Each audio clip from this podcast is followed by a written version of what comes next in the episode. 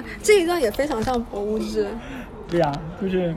前面的一些嘈杂的声音和这种独白，对，和这种乱七八糟的话对白，这，种对白。嗯，我看一下啊，我得找一找，我把它记在哪了？长江镜。哦，我就记了，我我好像有三几趴。哦，有一个有有有一段话是让我醍醐灌顶，也没有说醍醐灌顶，就就突然有一种说哇，人类真是没有变过。然后他就是说，呃呃，他说很多的他的主人前主人呢会会安排很多小型的会议，有很多要员呢都会在那个会议上面出现，然后大家去讨论一些有很多世界的大事对那种。那种小型的会议上讨论出来了。然后如果是说那个公开的场合上面，大家只是传传递说这个结果而已我觉得哇塞，exactly，这就是项目经理的运作方式。是的，我们会有会有无数个核心小群，嗯就核心小群，OK，leader 层、总监层不够，还有个总监总监的小群，哦，这样还不行，还得有个总监跟 GM 的小群，就觉得，嗯，就大师都是在这种地方发生的。对对，很早但才不会有这么多人呢。很早之前有一个前辈，他说什么，他们他们有一个宗旨，就是类似于说什么，听大多数人意见，嗯。跟少数人商量，嗯。自己做决定，就是这样一个这样的一个风格。嗯，哎，这其实也是，这不就是当我在当我在寻求一些帮建议的时候，就会疯狂问大家，你跟你能不能给我一些建议？但其实是真正对对自己这个决策有帮助的，又是又是很核心的一波人，但对真正下这决定又是自己，这挺挺高度高度概括的。是的，是的，嗯，对对，我对这一段很有很有印象。我看一下，我当时我当时还认真的记了一下感慨，就就有一种。没错，就是这样的。然后哦，我还会，我还当时还想了一下说，那如果是公开场景的人是怎么怎么样怎么办？就他他们在这种场合下面只能够被时代那种洪流在裹挟往前走，他要怎么样才能够尽可能的接触到更早的接触到信息？就不要等到说，呃，阿姨们都进场都进股市了，就那就是说明已经 too late。嗯，但是好像实际上在很多政策制定的时候，它，呃，除了这种私下的去制定，他其实也会去找一些行业内的人员去做一些，对类似于说预先的沟通和调研。是的嗯、就是很，就是很少会出现说我发布一个事情就是一锤定音的搞定了。嗯嗯对，他其实是已经有一些。潜在的调研和潜在的沟通，然后再一起去配合的。因为直接下发一些命令，没有人配合的话，其实这个事情很难推动下去嘛。哎，这又是这又哇，这又是我我们的一个工作方式，嗯，就是你要先找呃一线的一线的人，嗯然后再去你要先听取各种各样的声音，完了之后收集过来说，哦，我我有这一些方案，老板们你们拍个板吧，然后老板拍个板，然后然后找一这开始核心可能对，然后接着开始往下一层一层的推，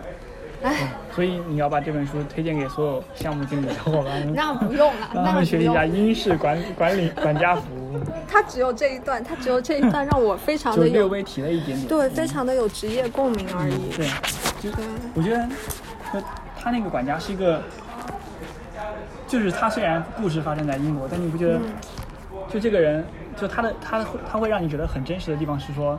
好像真的有这么一个人，他在做很多事情的时候，真的会很。拘谨或者很小心翼翼的考虑前、考虑后，然后很周保障到自己非常的周到，就很敏感，有点像日日式的那种性格，但同时又有点像一个专业性的管家的会去想的事情。对包括那种什么，前面他提到的就是他跟他主人开玩笑嘛，嗯，对他这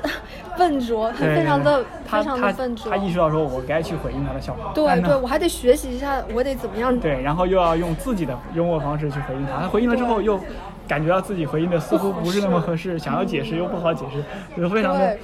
非常那种小心翼翼的那种感觉，嗯对。就我会觉得还挺有这一趴好像有，也有也有感想。就挺有感触的。嗯。哦，我还我还 mark 了这一段，然后呢，但是我当时记笔记的时候已经忘记为什么了，我就觉得你现在你现在这么一说，我突然间有的时候就会想到自己，就那种小心翼翼，就就希望别人让让我服务的对象开心，但我就觉得自己啊没有做好嗯的那样子，又有点懊懊悔。就整一个画面站在站在那种读读者的视角哦去看他，就好像看某一些场合下的自己，嗯。有一种自怜自哀。对对对，有这种感觉吧。嗯然后包括，呃，包括他说他们他们在讨论说什么是一个好的玩家。嗯然后他不是提到说他父亲的一个故事嘛，嗯就是什么院子里面出现了一只老虎，然后但是。呃，就是主人正在跟就是跟要要人对的要员开会对，就是那种很淡定的拿着一把枪对把老虎杀死了，然后回来告诉他的主人说刚刚有一只老虎，但已经被击毙了，不要惊慌，就那种云淡风轻。就是对，把很多周围的问题处理掉，嗯消失消杀在那种无形之中，嗯然后保障一切重要的事情正常进行的那种感觉，就非常的专业。就对，就可能大家的工作中可能都有这种情况嘛，嗯就是我们希望说，呃，处理好很多应急的事件，是的然后仿佛一切就没有发生一样，让它很平稳的去运转下去。公关公关。对对对 就想要用公，关。类似于这种感觉。嗯，然后。然后包括他自己，就是前面跟后面有一些，有些那种，嗯、对称的感觉，就是他自己在一个很重要的会议上，不是他父亲生病了嘛，对。然后他为了保持自己的那种，专业。对对对对，那种专业性，然后，呃，一定要在当前的场合下，然后不去观看他的父亲，就是有一点点残酷、残忍啊，嗯。就不近人情，但是好像那种精神是传承下来的，就是嗯。专业是可能更加重要的，就嗯。自己在专业的人格当中可能是把自己和那个血肉之躯，嗯，分离开来，然后对专门去处理这种事情。是的。哦，那一段我都觉得太残忍了，嗯，有点，就有点印象模糊了。对，但是中间那个就是形容他父亲，父亲来回看那个绊倒自己的那个石头那一段，哇，真的非常的心酸。嗯，是的，就是一个年迈之人，就是他是对专业有要求的，但是当嗯他的身体已经不允许他去追求这种专业的时候，他在就是他在找自己的尊严。对对对，真的真的，你就会觉得他在来回看的是什么，嗯就是看他不知道去哪里了的那种对，坚持一辈子的东西。对啊，太非常残酷。对，就就不要活那么老。就对啊，包括我们之前聊说，嗯可能很残酷的一种疾病就是阿兹海默，嗯就是你是，就是这种病得了之后，你是一个，呃，你的基础能力会变得不是一个成熟的自己，哪怕你这嗯辈子一直在追求，我要很体面，我要非常的，就是这样的活下去，但是最后我的能力导致我无法保障这些东西，嗯，我的疾病导导致了，对，是的非，常残酷。是的，是然后，甚至你身边的朋友也会慢慢的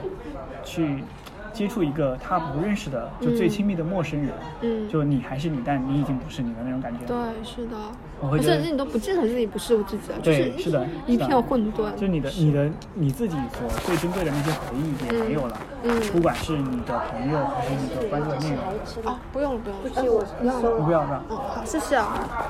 都没有了，这种感觉非常的残酷。对，是的。然后哦，还有一段，还有一段我觉得特别感动。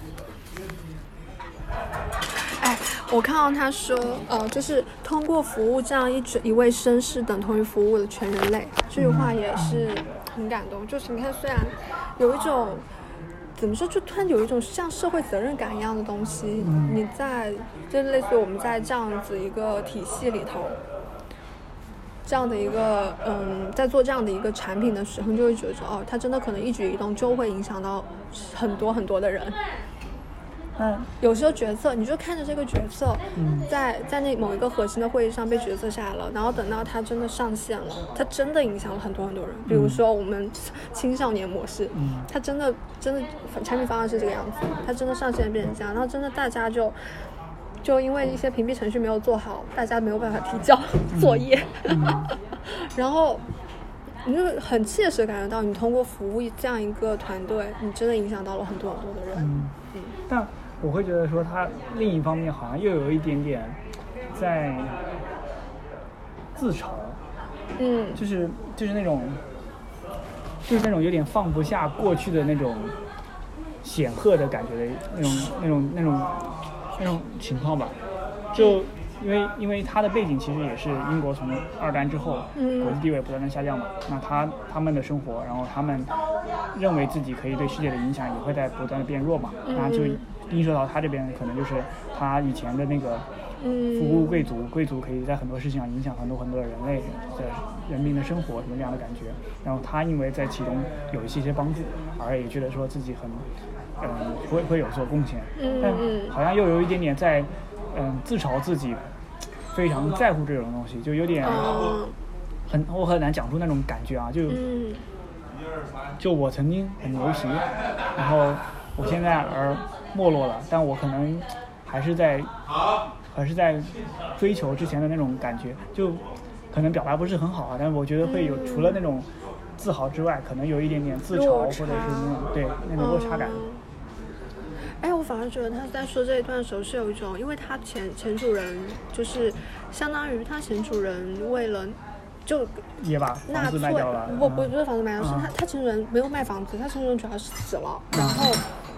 他前主人为什么死的是自杀嘛？嗯。他自杀的原因好像是就他前妻，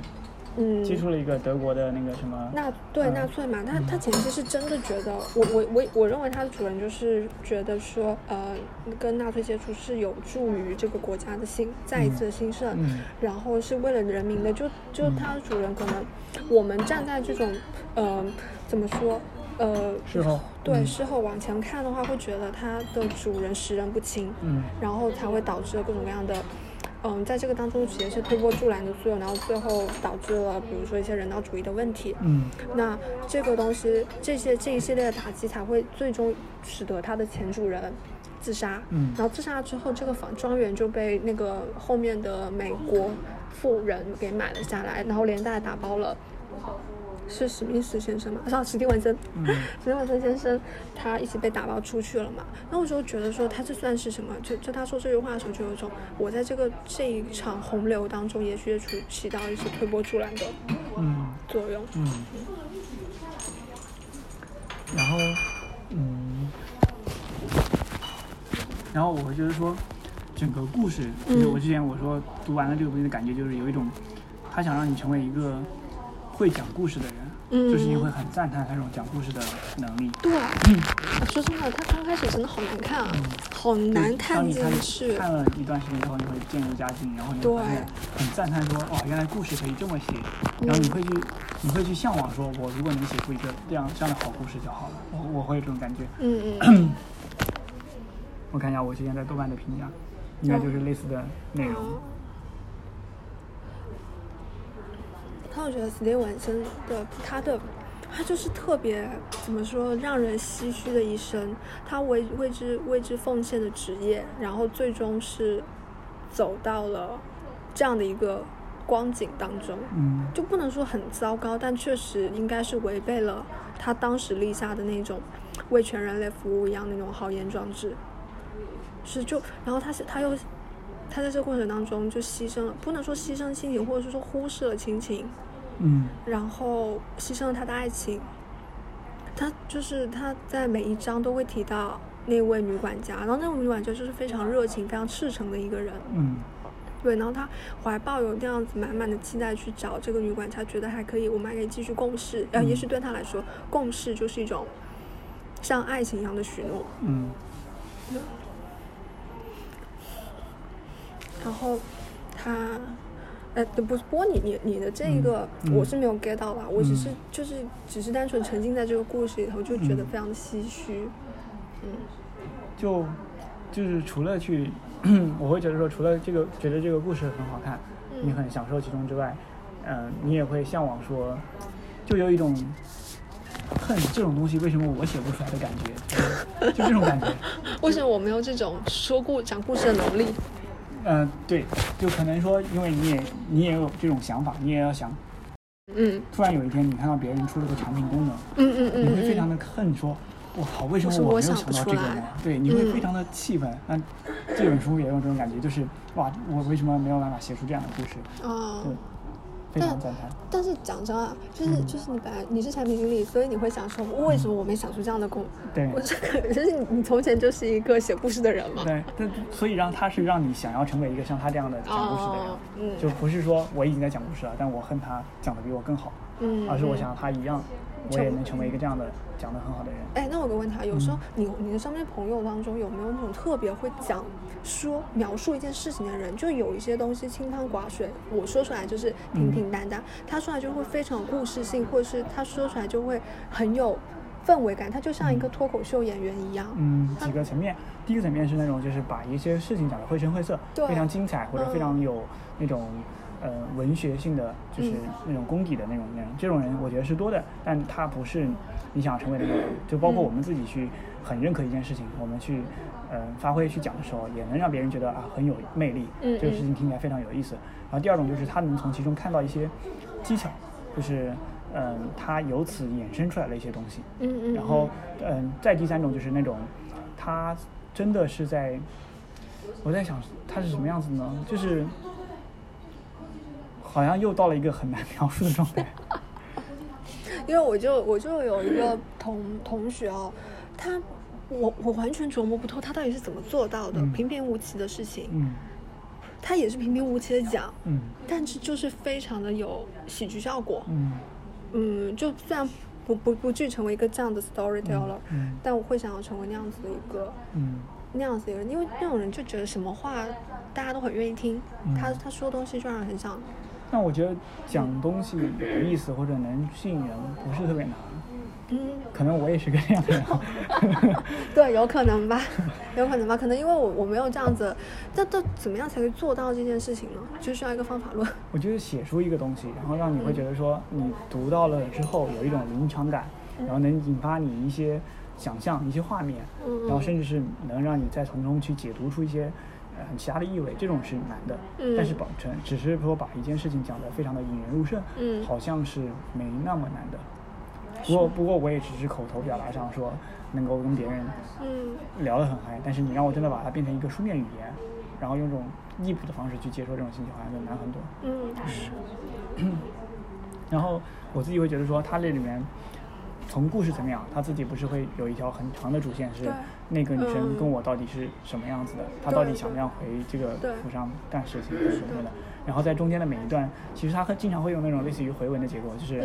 嗯啊、当他他他开车的时候，他一直在回想着刚刚的那个问题，嗯然后就开始讲啊，那是在几天前什么什么什么什么的。嗯我会觉得说，很多这种故事，虽然说很多这种说法说法，虽然说本身的东西会比较平淡，嗯但有引入这种结构之后，很容易引起你的思考，就是你的大脑会不断的活跃，跟着它往前走。哦。啊，他想的是什么事情，然后你再继续继续跟下去，而不是那种顺序的结构对，几点点发生了一个什么事情，然后他开车什么什么的，嗯。就有一些这种交互的过程，我还觉得还挺棒的。就这个可能是从这本书里面感受到的非常哦，这种写法的魅力是吧？对对对对，哦，你这么说倒是，如果他就是平铺直叙，就就是我从从头开始想，那他怎么说？他就像一种公公路旅行嗯，或者或者就是他很像那个《百年孤独》的开头，啊，就多年之后，当他怎么怎么样的时嗯候，他突然想起来那个，哇，你会会就是因为耦合了很多时态，那这个时候嗯你会想说，哦，他最后是这样子的，然后他想到那个就啊，那那那时候到底发生了什么事情？嗯嗯，然后因为有这样一个扣子，又会觉得说，哦，那最后他为什么又会这样？嗯就很很小的信息量，但是交代了很多东西，然后并且给了你一个钩子，让你不断的去看下去。嗯然后嗯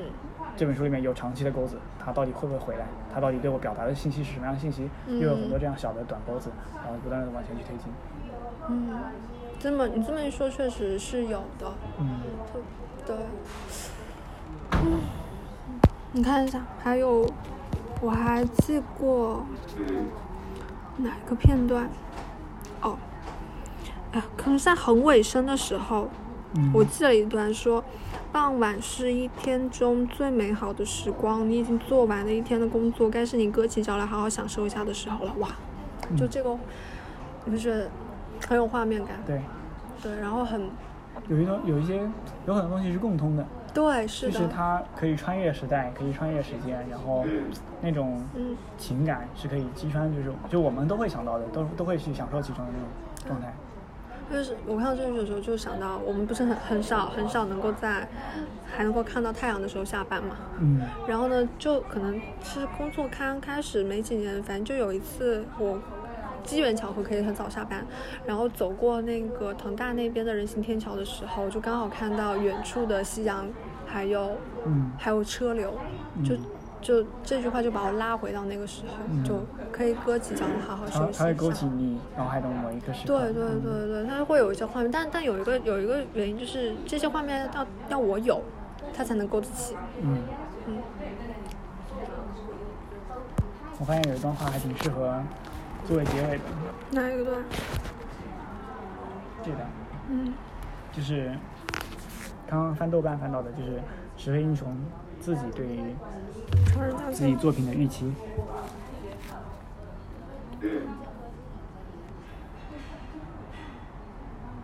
嗯。哇。这么说，就他这么说之后，我会觉得，哦，OK，是嗯，常人你可以奖女生。读一下，可以作为结尾好。你帮我读一下，太长了。我也不会读啊。嗯，我我觉得可以读最最后一段，对吧？对对就是他的文学创作，就是为了给人们提供一种嗯缓慢前进的勇气和信心，是为那无可慰藉之人提供心灵的慰藉。是，他现在真的是无可慰藉之人，那个史蒂文森先生。对他，我觉得这本书是有一些些悲凉的那种底蕴对的。对，是的，就是很悲凉，可是你的人生还要继续往前走的那种嗯感觉。然后也会，然后我觉我在想说，他会不会就这个管家会不会有一些时候也在怀疑自己为了实业所舍弃的那些东西是否值得？嗯，我觉得他不会怀疑，我觉得或是他不会去想这件事情。嗯，我觉得有一点点，有一点点可能性是他会怀疑，就嗯有点像是说我们的每一个人，我们为了自己所心中所坚持的东西，嗯然后而舍弃了其他的东西，那在当下我们会觉得非常非常的重要，非常非常值得。但是在很多事情之后，我们突然回过头来，可能会怀疑自己当时的选择，或者说可能会有一些犹豫。嗯嗯嗯，对，如果当时没有选择这个，会不会是另外一种情况？那管家他牺牲的东西，对于他而言还真的挺宝贵的，亲情和爱情。对，就所以我会觉得说，总是会感觉有一点点那种悲凉的感觉。不过我还是觉得，其实还挺值得再看一遍，再来看一遍。当时的感觉很多，现在已经忘了很多哎。，可是你在看第二遍的时候，这种。这种可能已经不太一样了，反正我可我大概率不会去看第二遍。我我会觉得我我其实我们俩聊这个事情之后，我又开始翻嘛第二遍，嗯嗯嗯然后会发现说第二遍的时候，你会注意到一些与以前不同的内容，比如说之前可能只是模模糊的感觉到说它是一个很呃小心翼翼的人，嗯。那在看第二遍的时候，你会发现说哦，原来他买了好多个小扣子，在不断的去刻刻画这个人，嗯。就包括前面的什么笑话呀，然后各种什么，他让我去开车，但是我又担心他把这个什么，嗯、命令收回，嗯。于是我要想办法找一个合适的时机去跟他再次确认，对。就会你所以你会发现说这种好的故事，它可能真的是很自洽的，嗯。然后有非常的小细节能够去自成体系，嗯嗯，所以第二遍的时候，你可往往可能会更容易发现一些这种东西。就包括我刚刚在看，我我刚刚提到那个麻雀喜鹊谋杀谋喜鹊谋杀案的时候，就着哭了。你在你在看完之后，你回过头来想他所涉及到的一些细节，你会发现哇，好好用心啊，嗯嗯就很嗯就它不是一个普通的推理小说，是呃，我就是在写一篇谋杀案，它很我说我说我说它有文学性的角度就在于说，它真的在。嗯，故意设计一些类似于彩蛋的东西，嗯来去让让你你在看完之后回想前面的情节，然后而觉得说哇，原来他当时是这么一个设计，哎啊，就是很精巧，很精巧。所以我会觉得说那个悲凉的底色可能有点淡忘了，看第二遍的时候或许能发现的更多，就是嗯他那个玩家他可能被我们所没有观察关注到的那部分是什么。我想看他性格特质里头，就是，嗯，刚开始看的时候就会觉得他非常的冷酷，嗯，非常的职业。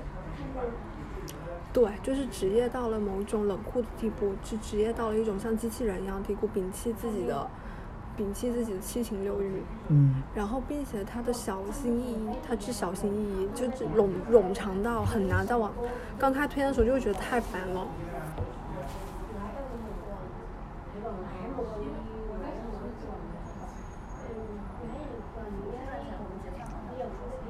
嗯，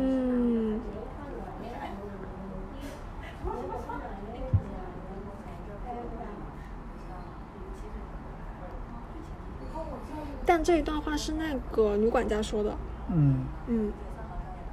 所以是不是就是当你一直坚持的东西，你有一天开始有一点动摇的时候，那个时候反而是你最脆弱。对，是的。嗯所以不能够，就是我觉得史蒂文森先生，嗯就是好像其实我觉得自己每个人心里头都有啊。我会怀疑我之前做过的决定，那我不敢想。我如果我细想，就是细思极恐。但是自省是很重要的呀，就是嗯我们就是确实得去想一想，说我所做过的各种决定，我所做过的各种选择，它嗯到底是不是合理的？因为我们并不并不是一出生就是一个非常完美、非常能够坚持这个原则一直到最后的那个人嘛。嗯，那这个嗯时候我去不因为有不同的经历，然后让我有一些改变，然后让我去回首一些事情。就虽然说你会懊恼，但嗯你去反思自己所做的决定和最后的结果，好像也是一个必须得有的过程吧。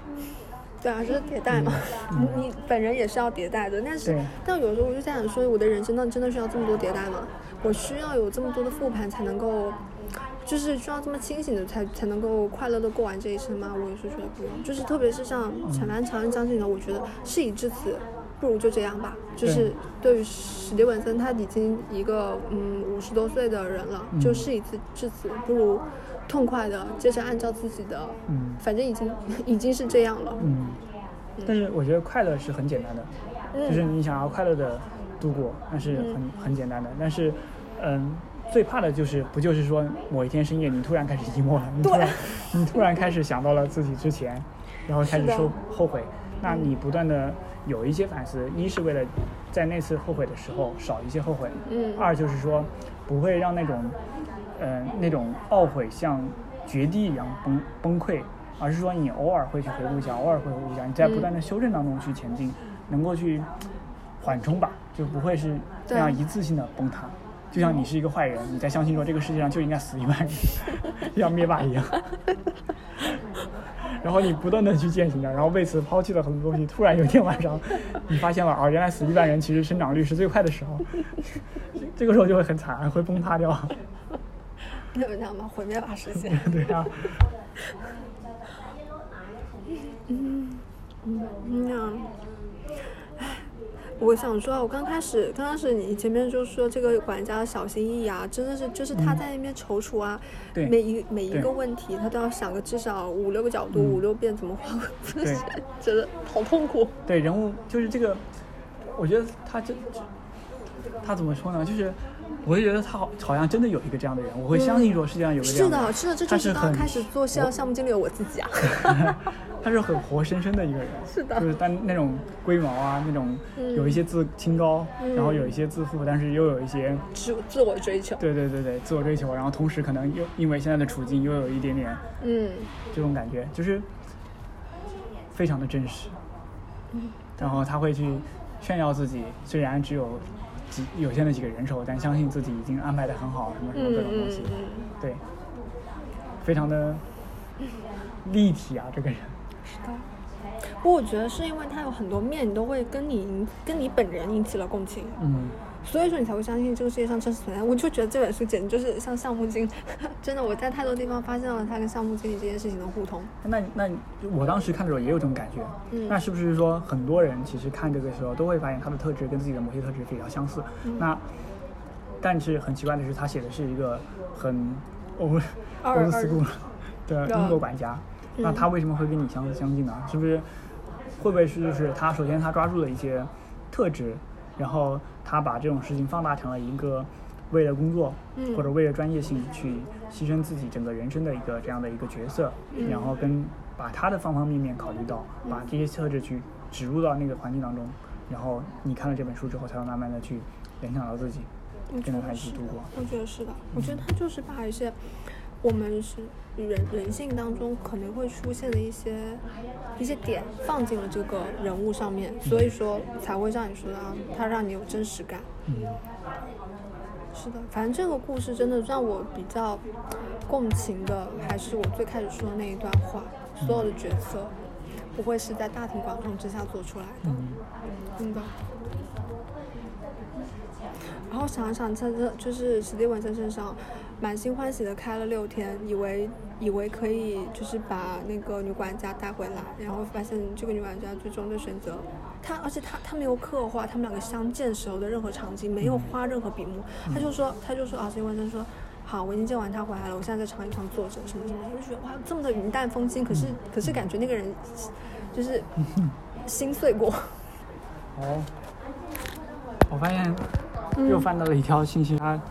写《长日将近》的出发点是想书写你是如何为了成就事业而荒我毁芜了你的的人生，，是的，又是如何在个人层面上蹉跎了一辈子。是的。你的封皮上面就有这句话。哦，我可我因为我读电子版，可能没关注到哦哦哦